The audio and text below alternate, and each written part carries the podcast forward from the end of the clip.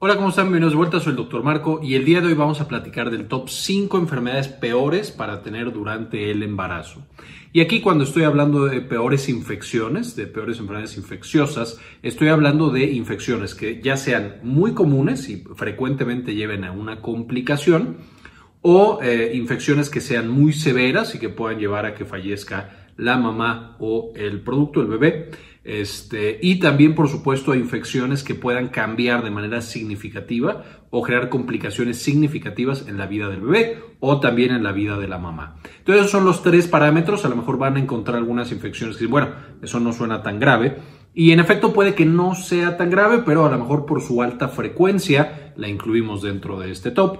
O a lo mejor otra dice, bueno, eso no suena tan tan mal, pero a lo mejor causa estragos a lo largo de la vida de la mamá y del bebé. Entonces, por eso eh, son el top 5 que estamos incluyendo. No hay una lista oficial así en el mundo, pero son las que considero las 5 peores. Si olvidé alguna infección, porque a lo mejor estoy olvidando alguna que les parezca muy importante, dejen en la parte de los comentarios y después la vamos agregando. Entonces, con esto empecemos. Número 1. Tenemos la infección de vías urinarias. La infección de vías urinarias en la paciente embarazada ya hemos platicado previamente que es un problema grande debido a los cambios hormonales y mecánicos que tiene por tener el bebé que muchas veces aplasta un poquito la salida de orina. Usualmente queda orina residual Además, las hormonas bajan el sistema inmunológico. Una paciente embarazada usualmente está inmunosuprimida, es decir, se baja el sistema inmune justo para que no reaccione en contra del bebé. Eso lleva a que de manera muy sencilla se llene de bacterias su vía urinaria y se causen infecciones de vías urinarias. Ya vimos un poquito estos cambios en el video de fisiología del embarazo, que les dejo en la parte de arriba para que puedan consultar. Esencialmente la infección de vías urinarias es bastante frecuente entonces en esta población embarazada. ¿Cómo encontramos justamente esta infección? Como la paciente tiene su sistema inmune disminuido, usualmente es asintomática. No siempre, pero puede ser asintomática y trae las bacterias en la vía urinaria durante el embarazo por un tiempo. Entonces lo que se hace es muestreos, es decir, nosotros tomamos muestras de orina y estudiamos para una infección o una bacteriuria asintomática, que es cuando la paciente embarazada presenta bacterias en su orina. Y lo que tenemos que encontrar es que en dos estudios repetidos tenga 100.000 organismos por mililitro. Con eso ya sabemos que esa paciente tiene una bacteriuria asintomática, que es un tipo de infección de vías urinarias. Por supuesto, si la paciente tiene síntomas, ya es una historia diferente y solo necesitamos 100 microorganismos por mililitro. Entonces, ahí es mucho más fácil de encontrar. El gran problema con estas infecciones, incluso la bacteriuria asintomática, en la cual la paciente no siente nada, es que pueden llevar a, uno, que se complique más la infección de vías urinarias y entonces avance a causar una pielonefritis, que ya hemos revisado también en videos anteriores, que es una infección de riñón, eh, puede causar una infección complicada, una cistitis, etc. Puede causar también un trabajo de parto pretérmino y que el bebé nazca antes de tiempo puede causar que el bebé nazca con peso bajo al nacer y presente complicaciones incluso eh, en su estado y en su bienestar e incluso una mortalidad temprana en el bebé recién nacido. Entonces pueden ser devastadoras, por supuesto, estas infecciones que no son extremadamente frecuentes en la población de mujeres embarazadas. Ahora, con esto, una vez que nosotros lo detectamos, que es relativamente sencillo de detectar, el tratamiento también es relativamente sencillo. Básicamente vamos a usar nitrofurantoína o vamos a usar amoxicilina o podemos usar también cefalexina y fosfomicina. Entonces, son cuatro fármacos bastante seguros, por supuesto aprobados durante el embarazo, que logran erradicar la infección de vías urinarias. Y así como es sencillo detectar esta infección, incluso la bacteriuria asintomática con controles que hacemos durante el embarazo, también es bastante sencillo tratarlas. En la mayoría de los pacientes podemos utilizar nitrofurantoína, amoxicilina, fosfomicina o cefalexina y tiene relativamente buenos resultados. A veces la amoxicilina hay que agregarle un inhibidor de beta-lactamasa como el clavulanato, pero de nuevo son terapias orales, son fáciles de administrar y con eso logramos muchas veces la erradicación de esa infección.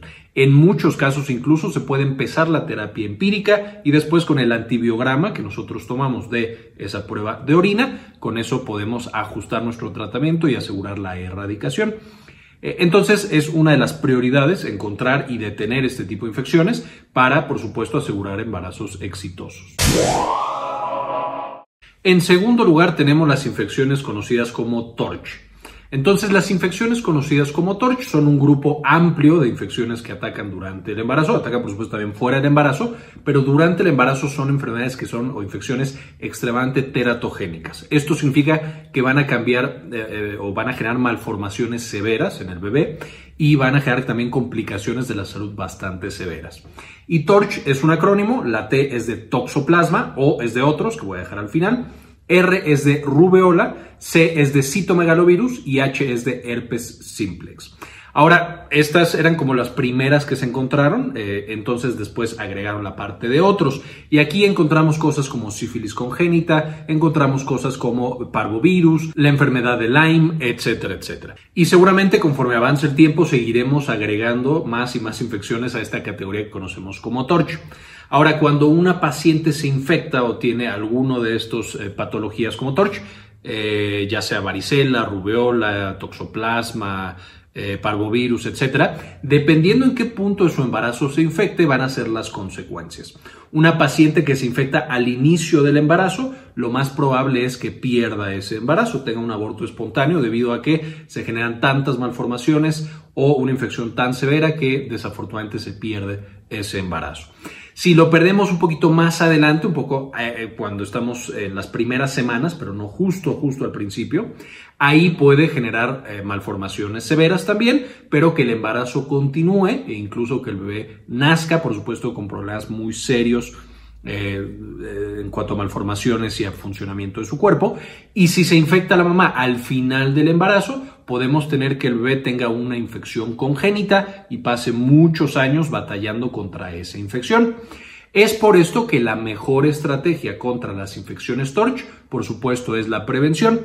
Y en cuanto a la estrategia de prevención, dependiendo de estos, de TORCH, tenemos diferentes categorías. El toxoplasma, por supuesto, es evitar el contacto con gatos, que los gatos son los principales que tienen el parásito eh, de TORCH o de toxoplasma. Ahí, por supuesto, podemos argumentar que un gato que está muy bien cuidado, que está desparasitado, que ha recibido tratamiento y que tiene esquemas de vacunaciones y toda la prevención al día, no es un vector, no va a transmitir la infección. Sin embargo, lo ideal eh, y la recomendación como general es, si no conoces al gato, si dudas un poquito, no vayas a sitios donde hay gatos si es que eh, eh, hay un embarazo. Entonces, esa fue la primera, toxoplasma. Para rubeola y para herpes, herpes específicamente es varicela, eh, de todos los virus herpes, que ya hemos hablado también en un video pasado, les dejo el enlace en la parte de arriba. El virus de, de varicela, que es tan contagioso, es de los que más se ha asociado con esta infección hacia el bebé y por supuesto las malformaciones consiguientes. Y aquí el tema es rubeola y varicela, son dos infecciones que eh, tienen una vacuna disponible. Entonces, por supuesto, ahí la estrategia es vacunarse antes del embarazo. Y este también es un dato importante. Durante el embarazo tampoco podemos vacunarnos contra estas, están contraindicadas durante el embarazo la vacuna de la rubeola y la vacuna de la varicela, justamente porque pueden también generar este tipo de malformaciones. Si yo ya me vacuné, lo ideal sería esperar tres meses para ahora sí embarazarme. Y siempre tener estas vacunas antes de que yo esté embarazada, porque por supuesto van a protegerme de una manera casi absoluta durante todo mi embarazo. A diferencia de si yo primero me embarazo y luego me vacuno, el riesgo de que yo tenga estas dos, rubeola y varicela, va a ser mucho más elevado y entonces por supuesto el riesgo de pérdidas fetales o del bebé y por supuesto también de malformaciones severas va a estar ahí presente. Después, hablando de las infecciones no tan frecuentes del TORCH, tenemos a la sífilis. La sífilis, por supuesto, existe la versión congénita, que es un bebito que se infecta justamente de su mamá, que tenía la infección. Esta sífilis congénita muchas veces llevaba a que el bebé quedara ciego y tuviera complicaciones severas neurológicas. Ahora por eso se pide que todas las mujeres embarazadas tengan una prueba de sífilis negativa y en caso de que se encuentre la sífilis se da un tratamiento, muchas veces con penicilina, bastante tranquilo y seguro, incluso en la paciente embarazada, y de esa manera se desaparece completamente el riesgo de que el bebé vaya a tener sífilis congénita. Y finalmente tenemos otras infecciones que no está tan claro cómo podemos prevenirla, por ejemplo el parvovirus, que es muy difícil detectar en las personas, es muy difícil evitar que se contagie una persona a otra, no es fácil identificar quién está infectado y quién no. Por eso también se recomienda simplemente tener medidas de precaución, medidas de cuidado, un poco de aislamiento, mucho lavado de manos, etcétera, etcétera. De nuevo, para parvovirus no tenemos claro cómo podríamos evitarlo y prevenir a las mujeres de contraerlo. Y finalmente, como recomendación general para esto mismo de Torch, por supuesto, estar al tanto, estar actualizándose de qué cambian estas recomendaciones. Eh, tratar de comer alimentos que estén bien cocidos siempre, por ejemplo la carne cruda puede ser otro vector para la transmisión de toxoplasma, entonces siempre comer comida que esté bien cocida, que esté seguro, que está bien preparada, etcétera. La infección número 3 es por supuesto el VIH. El VIH que es una importante causa de infección congénita. Básicamente lo que sucede es una mamá que está infectada con VIH, que no está tomando sus antirretrovirales, pues va a tener el virus en la sangre presente. Y ese virus que tiene en la sangre puede ya sea atravesar la placenta e infectar al bebé, y por supuesto una vez que el bebé está infectado, toda su vida va a tener la infección por VIH en segundo lugar, durante el trabajo de parto, eh, el contacto de la sangre del bebé con la sangre de la mamá, que es un proceso normal durante el trabajo de parto, eh, ahí es donde se infecta el bebé y de nuevo va a tener la infección el resto de su vida. O número tres, cuando la mamá amamanta a ese pequeñito o pequeñita, va a transmitirle el virus del VIH y de nuevo va a infectarlo y va a tener la infección el resto de su vida. Ahora, el gran problema, por supuesto, además de que el bebé pues, va a tener VIH por toda su vida debido a que la mamá eh, se lo pasó a través de, diferentes, de estos diferentes mecanismos, también pone en riesgo al bebé de tener otras infecciones severas, candidiasis y, por ejemplo, algún tipo de neumonía, que en un bebé sano no tendría tantas consecuencias, en un bebé infectado con VIH puede ser una infección completamente letal. Debido a esto también ya se pide durante el seguimiento de un embarazo que se haga siempre una prueba de VIH para ver si existe o no existe la infección.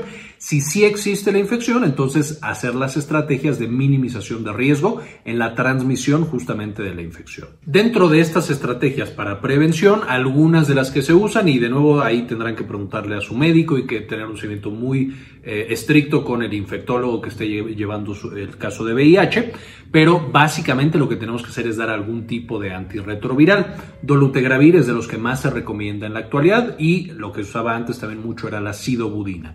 Y entonces esencialmente lo que haces es disminuir la cantidad de virus en la sangre, idealmente a indetectable.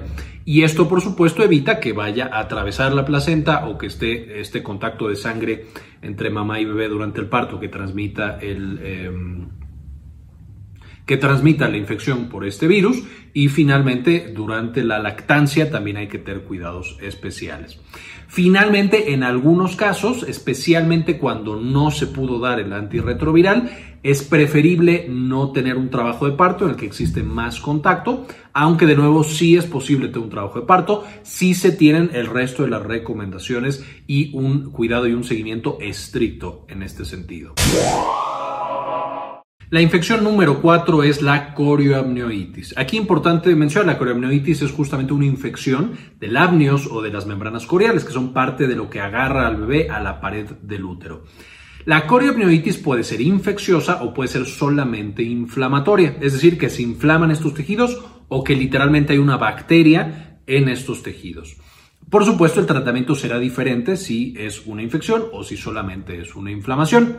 Ahora, lo más frecuente en este tipo de infección es que haya una ruptura prematura de membranas. Es decir, cuando el bebé ya va a nacer, tienen que romperse la bolsita en la que está, que es justamente la placenta y todos los demás tejidos, y gracias a eso sale unas horas después. El problema es cuando la membrana se rompe a lo mejor semanas o incluso meses antes de que el bebé esté listo para salir. Cuando se rompe esa membrana, pues es mucho más fácil que las bacterias suban a través del canal vaginal e infecten toda la, toda ese tejido y por supuesto infecten también al bebé. Y una corioamnionitis puede complicarse bastante, una sepsis neonatal o una neumonía neonatal, que ya vimos también, eh, les dejo el enlace en la parte de arriba. Eh, eh, y por supuesto acabar con la vida de ese bebé o también puede por supuesto causar una sepsis con la mamá y poner en peligro su vida también. Entonces es por supuesto muy importante detectarla justo cuando va empezando. Por supuesto, siempre que tenemos una ruptura ya tenemos el riesgo de corioamnioitis y de este tipo de infecciones intrauterinas. Y por supuesto vamos a encontrar que los datos son una paciente que tiene fiebre, más de 38 grados, estando embarazada y teniendo ese factor de riesgo. Vamos a tener que la mamá usualmente tiene leucocitosis, el bebé usualmente tiene taquicardia, que son más de 160 latidos por minuto. De nuevo, eh, esto es por supuesto latidos de bebé, los latidos del bebé son mucho más frecuentes. Entonces, más de 160 por 10 minutos ya es una taquicardia. Y vamos a, por supuesto, a tener que estudiar también el líquido amniótico. Muchas veces vemos una muestra de líquido, si hay, primero si está fuera el líquido amniótico, es decir, si se está, eh, no quiero decir regando, pero si se está saliendo el líquido amniótico cuando no debería salirse en ese punto del embarazo. Vamos a checar también eh, una tinción de Gram que nos muestra si hay alguna bacteria en ese líquido. Podemos hacer un cultivo. Ahí el problema con el cultivo, por supuesto, es que tarda días en aparecer el resultado de qué está creciendo y a qué es sensible esa bacteria. Y una coriamnionitis tiene que empezar a manejarse prácticamente de inmediato. Aquí es, por ejemplo, donde la terapia antimicrobiana empírica es muy importante eh, y por supuesto le puedo hacer más estudios, no todos los estudios, también es un tema complicado y que después merecerá un video propio.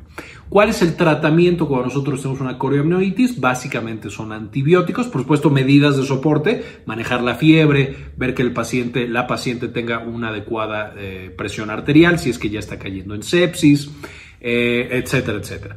Además de esas medidas de soporte es el tratamiento antibiótico y aquí tenemos principalmente la ampicilina y la gentamicina. En algunos casos puede usarse todavía la penicilina G, eh, podemos usar la vancomicina, la clindamicina, incluso podemos usar las penicilinas así más poderosas como la ticarcilina con clavulanato eh, y la ampicilina con sulbactam, no, no tan poderosa, pero digamos también se puede usar porque tienen un amplio espectro y entonces de manera empírica le damos ese antibiótico para matar todas las bacterias que podamos, que la paciente no progrese y no vaya a fallecer, en lo que sale el antibiograma y ahora sí le mandamos un tratamiento específico para la infección eh, con la sensibilidad adecuada que va a tener. Esta infección no es tan frecuente, pero puede ser definitivamente letal tanto para la mamá como para el bebé. E infección número 5, a lo mejor esto es un poco hacer trampa, pero es específicamente las infecciones por bacterias o microorganismos resistentes. Y ya hemos hablado un poquito antes de este tema, pero básicamente cuando nosotros usamos un tratamiento antibiótico o también un, un medicamento antiviral, un tratamiento antiviral, por ejemplo, para VIH, Naturalmente, los virus y las bacterias, incluso los hongos, van desarrollando resistencia. Y entonces un medicamento que antes era muy bueno llega a un punto en el que ya no sirve debido a que ya no hay ese espectro de sensibilidad. Y lo estamos viendo ahorita con las infecciones de vías urinarias en mujeres embarazadas y Escherichia coli o E. coli, la principal causa de eh, tener una infección de vías urinarias. Y esencialmente lo que se ha encontrado es que casi 40% de todas las E. coli ya son resistentes a los mejores esquemas de antibióticos que tenemos. Esto por supuesto puede ser crítico, puede ser muy grave y por supuesto puede llegar un día en el que las mujeres embarazadas sigan teniendo infecciones de vías urinarias y cualquiera otra de las infecciones que estamos mencionando aquí y ya no respondan al tratamiento antimicrobiano, que no haya nada que les podamos dar y por supuesto se pueden imaginar la gran cantidad de infecciones, de muertes y de complicaciones que vamos a tener ese día. Es por eso que es súper importante combatir la resistencia antimicrobiana, no tomar antibióticos si no los mandó el médico, siempre tomar los antibióticos exactamente como me los mandó mi médico, es decir, a la hora que me lo mandó, por los días que me lo mandó, todo tal cual que me lo mandó y después suspender. Y por supuesto también siempre tomar antibiótico acompañado de un antibiograma que diga esta bacteria es sensible a este antibiótico y esa es la que le sirve.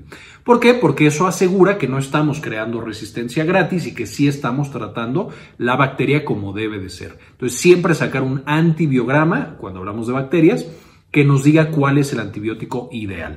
Por supuesto, ya platicamos, hay algunos casos en los cuales la terapia empírica puede ser importante, especialmente cuando es una urgencia y tenemos que tratar ya, pero incluso en esos momentos de urgencia, primero tomo la muestra, empiezo el antibiótico y eh, proceso la muestra para ese antibiograma. Extremadamente importante. Si no tenemos cuidado para combatir esta resistencia antimicrobiana, cada vez más estamos cerca de un día en el cual ya no tengamos antibióticos disponibles y por supuesto, como podemos ver, las mujeres embarazadas tengan problemas graves de salud durante muchos de sus embarazos. Entonces, extremadamente importante este último punto, prevenir las eh, infecciones resistentes a antimicrobiano. Y bien, esto fue todo por el video de hoy. Espero les gustara, espero le entendieran y aprendieran un poquito más de qué infecciones tenemos que ser muy cuidadosos para que no le dé a nuestras pacientes embarazadas. En este video quiero dedicárselo especialmente a algunas de las personas que nos donan mes con mes para poder hacer este tipo de trabajos y este tipo de investigaciones. Y eh, este video específicamente se lo dedico a Silvina Espinosa, Yaya Bravo, Maurín Solano, eh, Susana Vidal, Enrique Segarra, Jorge C. Beltrán, María Eugenia, Ana Karen Tejeda, Sandy Oliva, Hernán Gustavo y Matías Hernández. Quiero agradecer también a la doctora Georgina Carranza, eh, que justamente me ayudó a crear y a revisar este texto.